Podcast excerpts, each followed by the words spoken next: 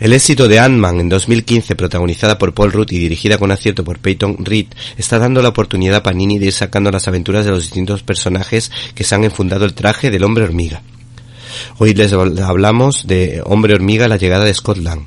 El primero de ellos fue el Dr. Han Pink, que se enamoraría de Janet Van Dyne, la mujer avispa, formando parte del equipo de los Vengadores para transformarse posteriormente, después de algún que otro cambio, en chaqueta amarilla.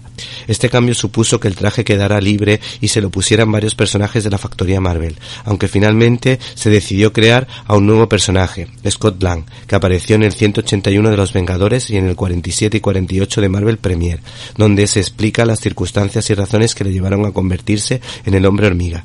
Scott Lang aparece como un ex convicto que intenta redimirse por el amor que siente por su hija Casey, a la que compara con una Raquel Welch en miniatura, que quiere mucho a su hermana, cuyo pasado no es aceptado por su cuñado, pero que confía en ese matrimonio para que cuiden